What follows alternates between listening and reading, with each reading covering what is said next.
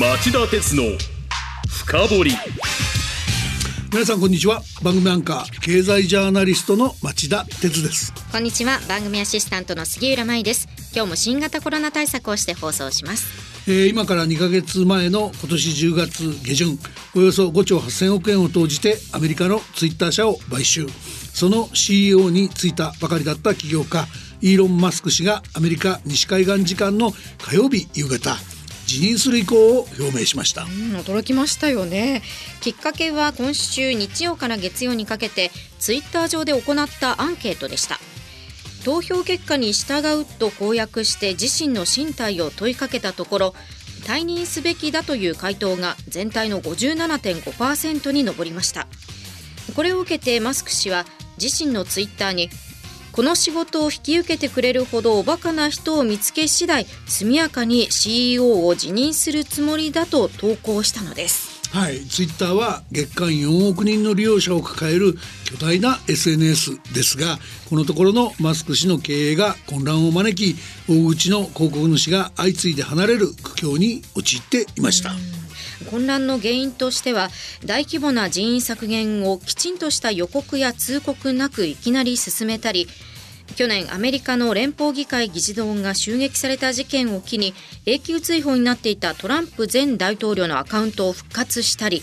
自らを批判したジャーナリストのアカウントを一時停止にしたりしたことなどが挙げられています。ただマスク氏は私はソフトウェアとサーバーのチームを運営するだけだと CEO を辞任した後もツイッター社の運営に関与する姿勢を示しています。マスク氏が引き続き大株主である上運営に関与するという中ではガバナンス企業統治がうまくいかない懸念がありすんなりとツイッター社の経営を引き受ける後継者が見つかるのか首をかしげざるを得ません、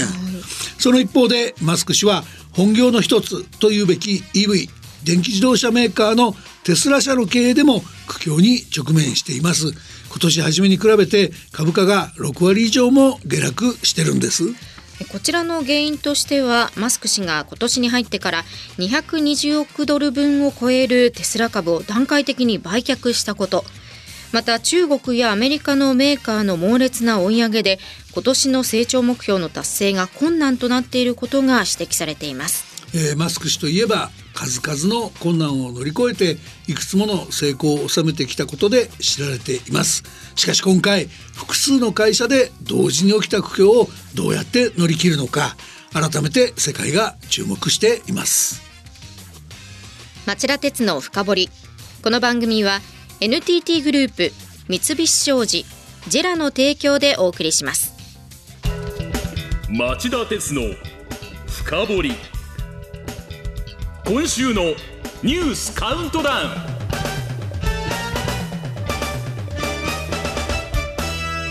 はい、えー、番組の前半はニュースカウントダウンのコーナーです、えー、それでは5位のニュースから始めましょう。東京オリンピックの経費はおよそ1兆7000億円。大会組織委員会の公表額より2割多かったことが明らかに。会計検査院はおととい東京パラリン東京オリンピック・パラリンピックに要した経費の総額がおよそ1兆7000億円に上ったと発表しました。大会組織委員会は6月の報告で総経費はおよそ1兆4000億円だったとしていましたが検査院は経費として算定すべき項目が不十分だとしておよそ3000億円を上積みしました。また道路や気象設備の整備費など大会関連経費を加えた額はおよそ3兆7000億円に上ると算定しています。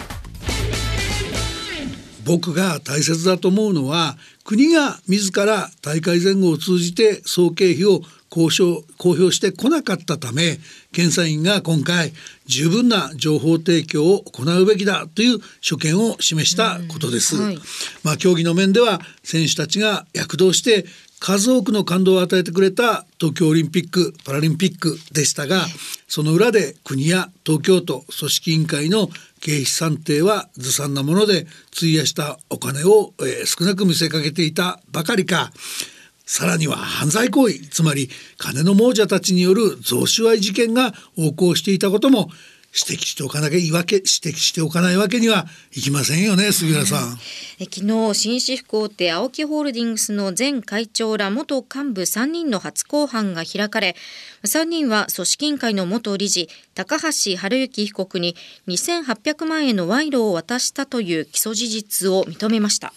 えー、東京オリンピック・パラリンピックのスポンサー契約などをめぐる汚職事件では実に5つのルートで合わせて15人が起訴されておりそのうちの初公判が昨日の青木ルートだったわけです。これからも続々と忌まわしい犯罪が立証されるのかもしれません。えー、札幌の冬季オリンピック招致に暗い影が差す問題にもなっています。4位のニュースはこれです。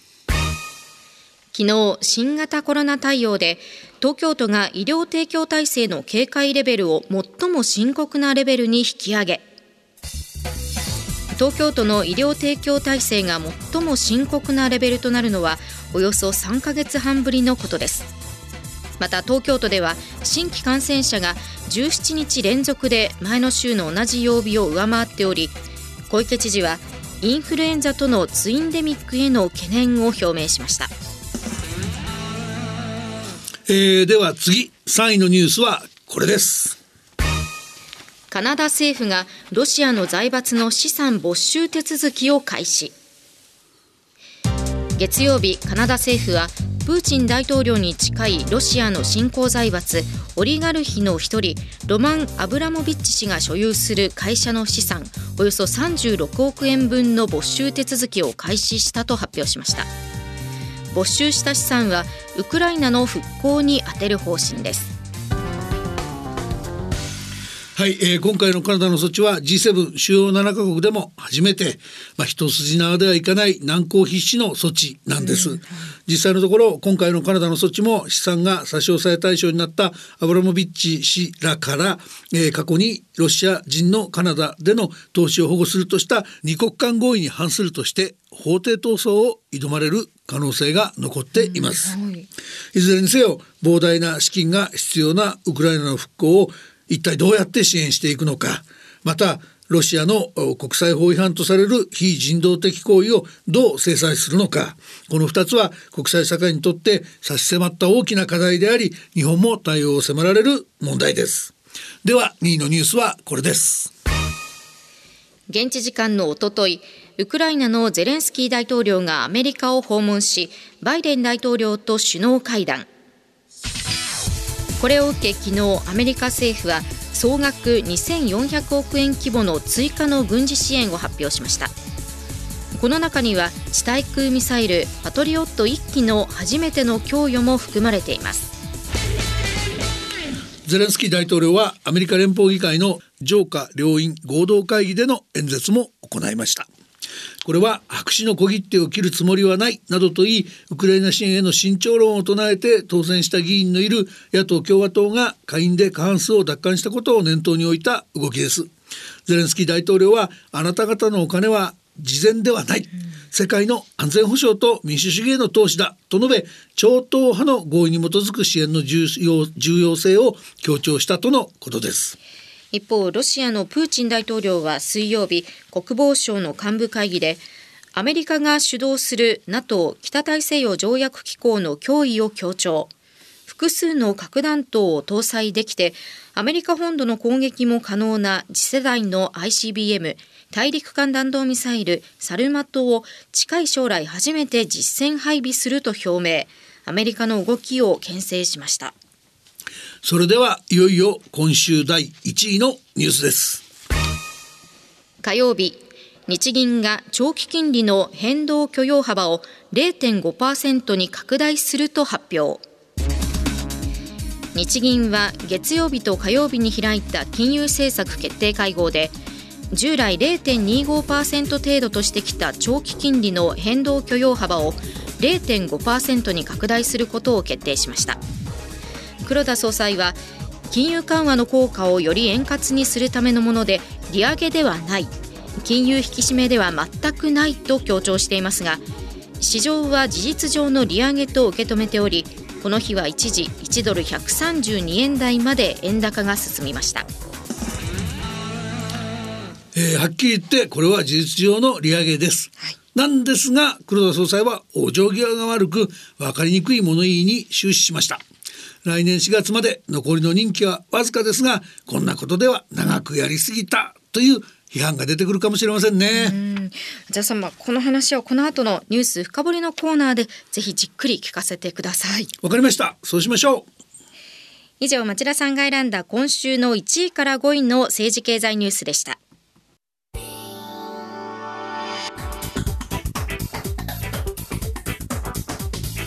今日の深掘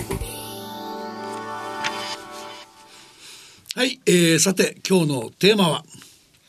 黒田総裁の利上げじゃない発言は黒を白と言いくるめるようなものなのか。サプライズでの方針変更も中央銀行として問題だ。えー、はい黒田さんちょっと失礼に聞こえたらごめんなさいでも僕は火曜日の記者会見の記録を何度も読み返してみましたし専門家に取材もしてみましたが、やはりこの措置は事実上の利上げであり利上げでないという黒田さんのご主張には全く賛同しかねます。一連の取材を通じて世間では普通こういう物言いを往生際が往生際が悪いと言いそれをそれが長く権力の場にあった人の言動である場合老害ではないかと失笑を買うものだということも痛感しました。そういった声が出ているんですね。で今日はですね、はい、今回の措置についてすでに長年に及んだ日銀の異例の金融緩和が限界に直面しており修正を余儀なくされた結果だったことをまず指摘した上でたとえその措置が日銀を率いる黒田総裁にとって本意なものであったとしてもあのようなサプライズ変更はやってはいけなかったはずであり記者会見の記者会見での説明も説得力がなく日銀に対する信頼を損ねるものだったということを明らかにしたいと思います。はい、で、えー、そこで、えー、最初にほぼ10年にわたる金融緩和策がどのような歪みをもたらしていたかを見ていきたいんですが杉浦さんこのニュースを紹介してください。あの今週月曜日付の日本経済新聞の夕刊の記事で見出しは日銀国債保有50.3%金利抑制で購入増というものです。はい。日銀が19日公表した資金循環統計によると日銀による国債保有割合が今年9月末に自家ベースで初めて5割を超え過去最大となった。日銀は金融緩和のために長期金利を0%程度に抑えているが金利上昇圧力の高まりで国債購入が膨らんでいる。中央銀行が発行済み国債の半分以上を保有する異例の事態となったと伝えています。はい。この記事はなぜ日銀が国債の半分を保有する状況が異例の事態だと書いてるんでしょうか、そもそも論から言えば国が発行する国債を直接中央銀行が引き受けることを直接引き受けとか財政ファイナンスといい多くの国が禁じているんです、はい、日本でも財政法の5条で特別の事情があって国会の議決を経た金額の範囲内以外ではこれを禁止しています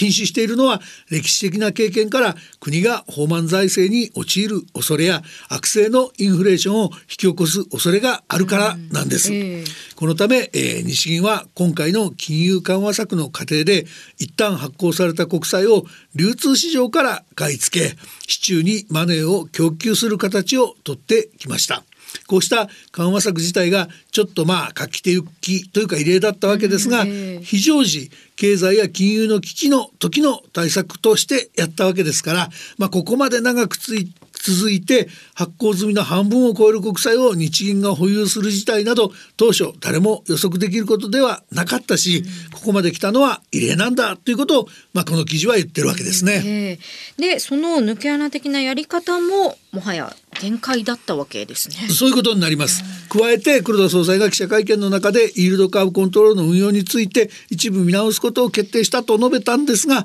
これは極端な国債の大量買い入れにあたって日銀が10年ものの国債を集中的に買い付けた結果として生じた問題を修正するという話でした。ちなみにイールドカーブは日本語で利回り曲線イールドカーブコントロールは長期金利操作と言います。この日銀が10年ものの国債を集中的に買い付けた結果どんな問題が起きたんでしょうか、はい、本来国債は残存年限が長いほど金利が高くなるはずですよね、えー、ところが日銀が直近金利を抑え込む狙いで10年もの国債ばかりを買い付けたため7年ものや8年ものといった10年ものより残存期間が短いものの方が金利が高くなってしまうということが珍しくなくなっていたんです、はい、この点はイールドカーブが歪んでいると言い表しています、黒田総裁は記者会見でこうした歪みを直せば金融緩和の効果が企業金融などを通じてより円滑に波及していくと考えているとか金融緩和の持続性が高まると強調していました。この黒田総裁の言う効果というのは出ているんでしょうか？そうなってないんですよ。昨日の東京の債券ボンドのマーケットを見てる限りまあ例えば10年もの国債のイールドカーブを見ると歪みが残ってるからです、はい、債券の業者間取引を仲介する日本総合証券っていう会社があるんですけどもここが公表している終値を見ると、えー、揮発で残残存期間が9年弱の364回差の利回りが0.505%となり新発で直近利の指標となっている368回債の利回り0.480%を上回ったばかりか早くも日銀が新たに設定した0.5%程度という上限も上回っちゃってるんですね。つまり失敗ということですか？おっしゃる通りです。どうしてこんなことになったんでしょうか？イールドカーブコントロールをめぐる日銀と投機筋の攻防の第2幕が早くも始まったっていうふうに理解するといいと思うんですね。ええあのアメリカが急ピッチな利上げを繰り返し直近利が上昇一昨日のニューヨーク債券市場の直近利の指標銘柄の利回りの終値が3.66%だったのと比べると日本のそれは0.5 5%前後と、まあ、全然低い状況ですよね。そうですねですから日銀のイールドカーブコントロールの見直しは今回始まったばかりで、まあ、アメリカに再寄せしていくためにこれから何度も繰り返されると見る投機筋が金利を高めに誘導して日銀の決断を催促しているというふうに解釈できるわけです。はい、で日銀はあるいはある黒田総裁は今回の決定が長年の金融緩和が世界的な引き締めの流れの中で歪みを生じただけなので今回の修正で歪みをを修正するだけで1回限りにするんだから、うん、欧米のような利上げではないと思い込みたいのかもしれません、はい、ですが直近利が許容範囲の上限にすぐ張り付くなど起きていることは利上げそのものと言わざるを得ませんよね。さあお知らせの後もさらに深掘ります。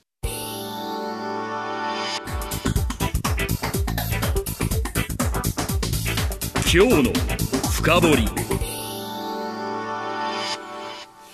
今日のニュース深掘りは黒田総裁の利上げじゃない発言は黒を白と言いくるめるようなものなのかサプライズでの方針変更も中央銀行として問題だと題してお送りしています。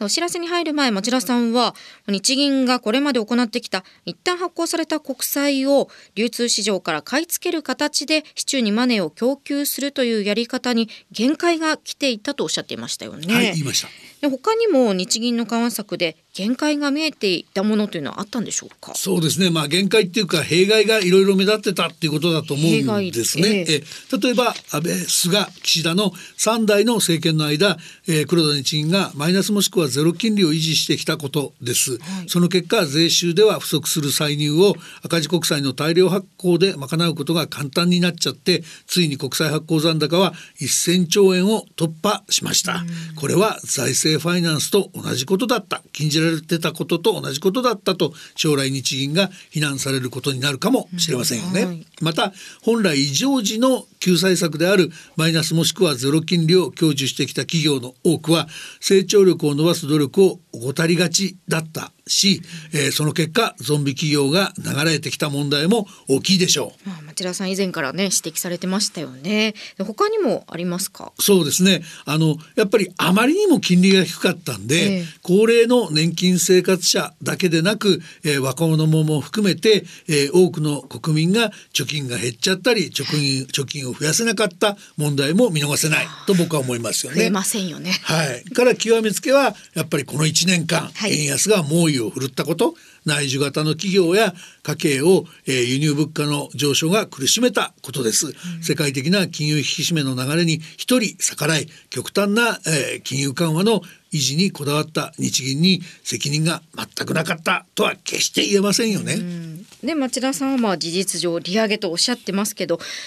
どうして黒田さん利上げだと認めないんでしょうか？いやこれ多分相手の胸の内は分かんないしいろんなこと考えられますけど、だけどまあ公式論を突き詰めれば日本経済は脆弱で利上げに耐えられない上今起きているインフレは輸入物価の上昇が原因であり目指してきた旺盛な需要が引き起こす健全なインフレではないということだと思います。まああと来年は下がるんだっていうことも繰り返し言ってますよね一時的だとね。それからまああのとはとはいえですよ。今回のそのイールドカーブコントロールの修正は先ほどもお話したように許容する直近利の幅を、えー、0%の上下0.25%から上下0.5%に広げると言いながら、えー、実際にこの局面でも意味があるのは上限を0.25%から0.5%に引き上げることだけだったわけですから、えー、やっぱりやったことは利上げだったとしか言いようがありませんよね。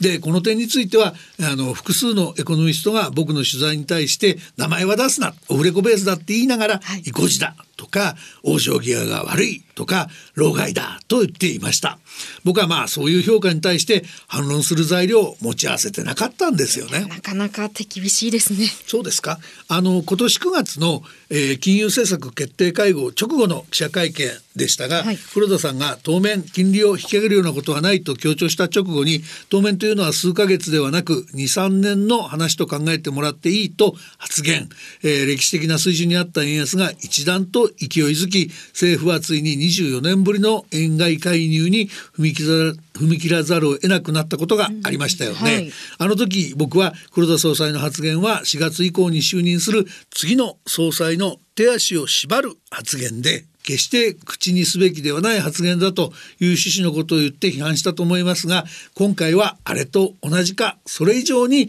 好ましくない言動を黒谷陣がやったと僕は思いますよ。どういう意味ですか？あの中央銀行の情動王道はですね、はい、今回のように市場を驚かせるようなことがないように事前に少しずつ考え方を示して政策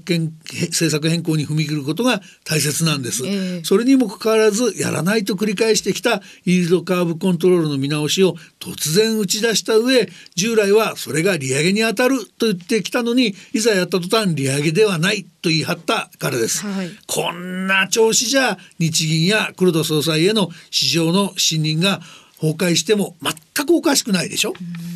では今回の利上げの影響というのはどういうことが考えられますか？そこはねどれぐらいの間に次の一手を打つのか、うん、あるいは打たないのかで大きく違ってきちゃうんですけど、はい、まあ、何にしろ一番期待されるのは今までのようなペースでは円安が進まなくなる可能性があるっていうことじゃないでしょうか。あともちろん利上げですから景気が減速するリスクはつきまとうんですがそれでもその反面で庶民や内需型中小企業を悩ませてきた物価上昇インフレのペースも多少はゆっくりしたものになるかもしれませんよね。そうですか。それならばもう黒田さんやったことを今回ねちゃんと分かりやすく話すべきじゃないんですか？そうでしょ、ええ、だから僕は最初からちゃんと利上げと言えって言ってるわけですよ。なるほど。以上今日のニュース深掘りでした。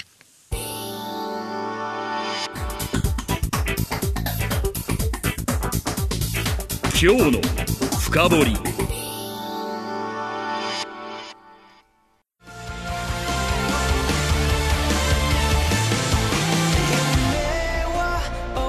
本気で夢を追いかける時新しい一歩を踏み出す時大切なものを守りたい時誰も見たことがないものを作り出す時自分の限界に挑む時絶対できないと思って始める人はいない。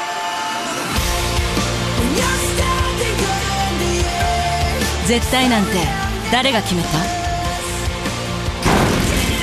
？CO2 が出ない日を作る。ジェラはゼロエミッション火力と再生可能エネルギーで2050年 CO2 排出ゼロに挑戦します。発電の常識を変えてみせる。ジェラ町田鉄の深掘りこの番組は NTT グループ三菱商事ジェラの提供でお送りしました。さて町田鉄の深掘りそろそろお別れの時間です。はい、えー、今日の番組では取り上げる時間がありませんでしたが岸田総理は昨日 GX グリーントランスフォートランスフォーメーション実行会議を開き脱炭素社会の実現に向けた基本方針をまとめました。この中にはこれまで可能な限り縮小するとしてきた、えー、原発の政策を大転換し、えー、60年を超える運転を認めて既存の原発を最大限活用するほか廃止が決まった原発の建て替え新設を求めていくことや CO2 二酸化炭素の排出権取引を導入する方針が盛り込まれています、はい、またえー、岸田内閣は今日夕方の臨時閣議で、えー、歳出が過去最大という来年度予算案を閣議決定するとしています。まあ、いずれも、えー、ずさんで乱暴な政策であることはこれまでも繰り返し番組で取り扱ってきた通りなんですが残念ながら改善は見られませんでした。今日は残り時間が少ないのでこうした岸田政権の決定はいずれも非常に残念なことだとだけ申し上げておきたいと思います。岸田さんこんなんじゃダメなんですよ。あ来週の町田鉄の深掘りは今年最後の放送になりますね、はい。えー、30日は特別編成でお送りいたします。ゲストに元日本銀行副総裁で現在日本経済研究センターの理事長を務められている岩田和正さんをお迎えして2023年の日本経済の見通しと課題は？と題してお話を伺おうと思います。もう来年のお話ですね。まあ久しぶりにいい年になるんじゃないか徹底的にそのあたりを聞いてみたいと思いますよね、はい、いやいいお話が聞けるといいですけど、ね、聞きたいですね。明るいお話聞きたいなと思います。楽しみにしてください。はい。年末もぜひお聞きください。町田鉄の深掘り。それでは来週金曜午後4時に再びお耳にかかりましょう。さようなら